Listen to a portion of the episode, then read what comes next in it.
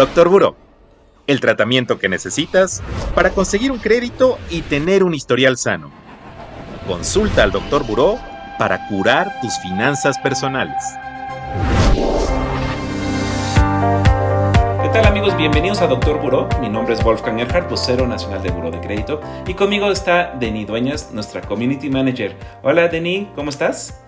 Hola Wolf, muy bien, muchas gracias, súper contenta de estar aquí compartiendo un episodio más. Oye Denis, ¿de qué vamos a hablar hoy? Oye, pues fíjate que traigo un tema que ha saltado mucho en redes sociales últimamente porque la gente se cuestiona sobre si es buen momento para adquirir crédito o no. Todos sabemos que, bueno, estamos atravesando una época difícil, ¿no? Por toda la pandemia y todo esto, pero eh, quieren saber si realmente, pues aún así vale la pena este, arriesgarse y tomar un crédito. Entonces, quisiera saber tú qué opinas. Por ejemplo, empecemos con un crédito que tenemos, pues yo creo que a todos muy a la mano, que es la tarjeta de crédito. ¿Qué opinas sobre esto? ¿Crees que sea buen momento? Siempre es un buen momento para tener una tarjeta de crédito, porque siempre vas a tener que hacer compras. De, por ejemplo, ir al supermercado, necesitamos gastar dinero. No hay forma de sobrevivir sin comida, ¿no? Y así hay muchísimas otras cosas. O domiciliar tus servicios con cargo a tu tarjeta de crédito, la luz, por ejemplo, el teléfono y un montón de cosas más. Entonces, ¿para qué arriesgarse a traer efectivo e ir a comprar con eso o a pagar nuestras cuentas? Mejor pagamos con la tarjeta de crédito. Es mucho más segura, es mucho más higiénica. Te dan puntos, te dan millas, algo que el efectivo no te va a dar. Entonces, pagas con la tarjeta de crédito y luego el dinero que ibas tú a gastar en efectivo, simplemente haces una transferencia desde tu cuenta de, de ahorro de nómina hacia tu tarjeta de crédito, la pagas puntualmente y además algo positivo. Estás también generando un reporte de crédito por el buen uso de la tarjeta. Eso quiere decir que cuando quieras otro tipo de financiamientos va a ser mucho más fácil que te lo den, pues ya tienes un antecedente de que sabes manejar una tarjeta de crédito. O si quieres viajar, Deni, o sea, siempre te dicen en los hoteles, bienvenido, ¿dónde está su tarjeta de crédito, no? Claro. o en los hospitales, ¿no? en los hospitales, eso que dices, la verdad es que, bueno, no sé, este, mis amigos o toda la gente que nos está escuchando, pero la verdad es que cuando entras a un hospital, lo primero que te dicen es así como este casi casi un voucher abierto, ¿no? Porque no saben por cuánto va a ser la cuenta. Correcto. Entonces, eh, sí súper importante, porque bueno, estas cosas uno no las prevé, ojalá se pudieran planificar, pero pues siempre una enfermedad o, un accidente, pues luego te cae de sorpresa y sí necesitas tener un respaldo ahí que te permite ingresar, ¿no? Y tener este, pues, esta facilidad de, de, poder dejar ahí como claro. una garantía. Claro, imagínate, o cosas así más simples como ir al restaurante, ¿no? Invitas a tu amorcito tu amorcito ese día tenía mucha hambre y empezó a pedir y a pedir y a pedir y cuando llega a la cuenta dices, oh my god, creo que no me alcanza el efectivo que traje. Qué oso, ¿no? No, ya sé, me quedo a lavar platos. No, te va a salvar tu tarjeta de crédito. Sí, entonces la tarjeta yo creo que siempre. ¿Qué, qué otro tipo de crédito te interesaría? Pues no sé, había pensado en uno de auto. ¿Cómo ves? O sea, sé que, bueno, ya estás hablando de que, pues no sé, puedes obtener un crédito de auto a lo mejor de unos, no sé, desde un año tal vez hasta unos cinco, ¿no? O sea, ya implica un poco más de, de compromiso, de seriedad, de no tomárselo a la ligera. Sí, Claro que sí, es un crédito de más nivel, tanto por el plazo como el monto que te pudieran llegar a prestar. Y también hay que pensar, ¿vamos a adquirir un auto nuevo o tal vez vamos a adquirir uno usado?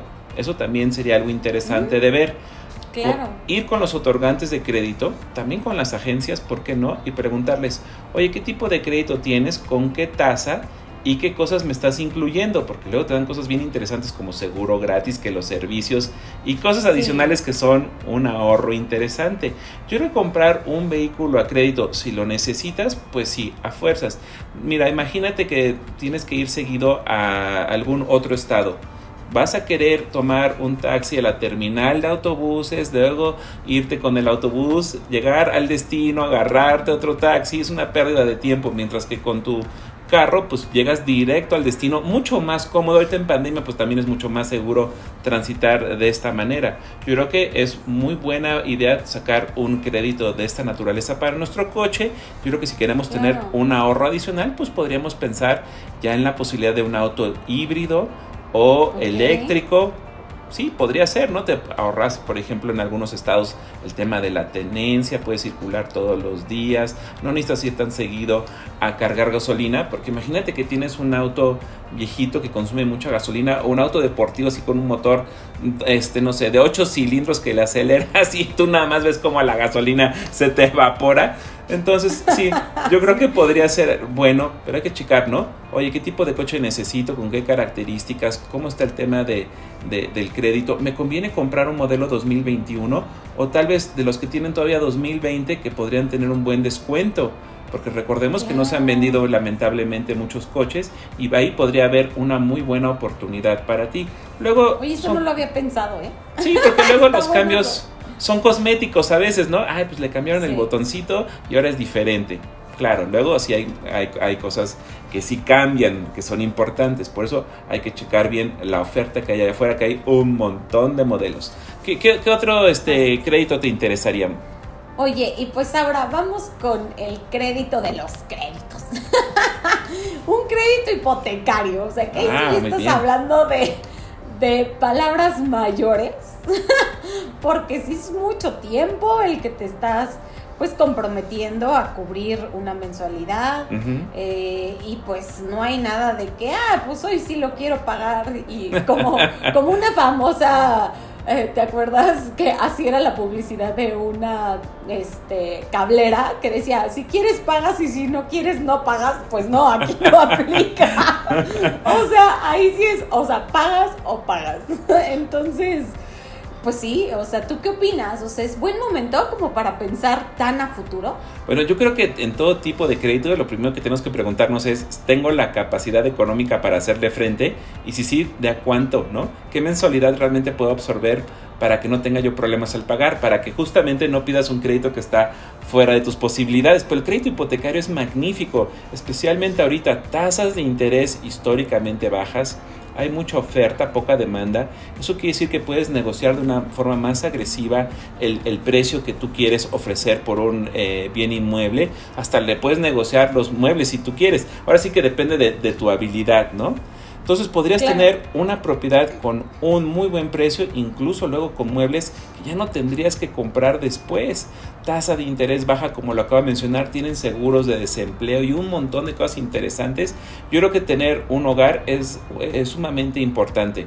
Digo, si no puedes, la renta es buena, pero siempre es ideal tener tu propio patrimonio.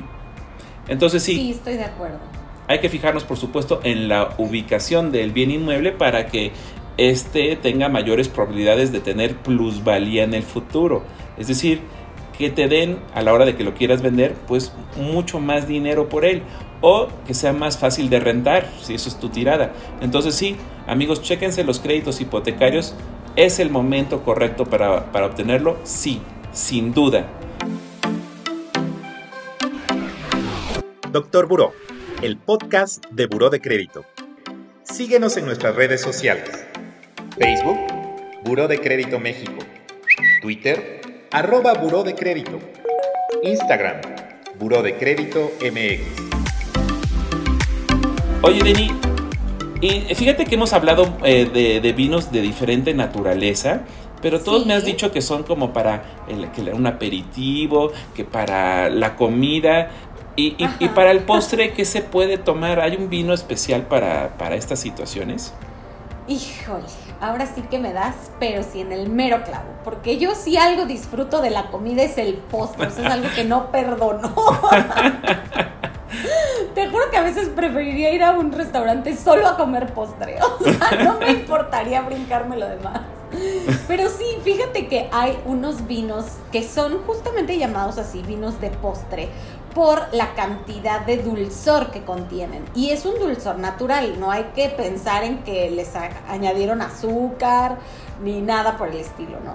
Entre este tipo de vinos tenemos, por ejemplo, un cosecha tardía, que es, eh, digamos, el tipo de vino en el que dejan la uva pacificar. Entonces, ¿qué sucede?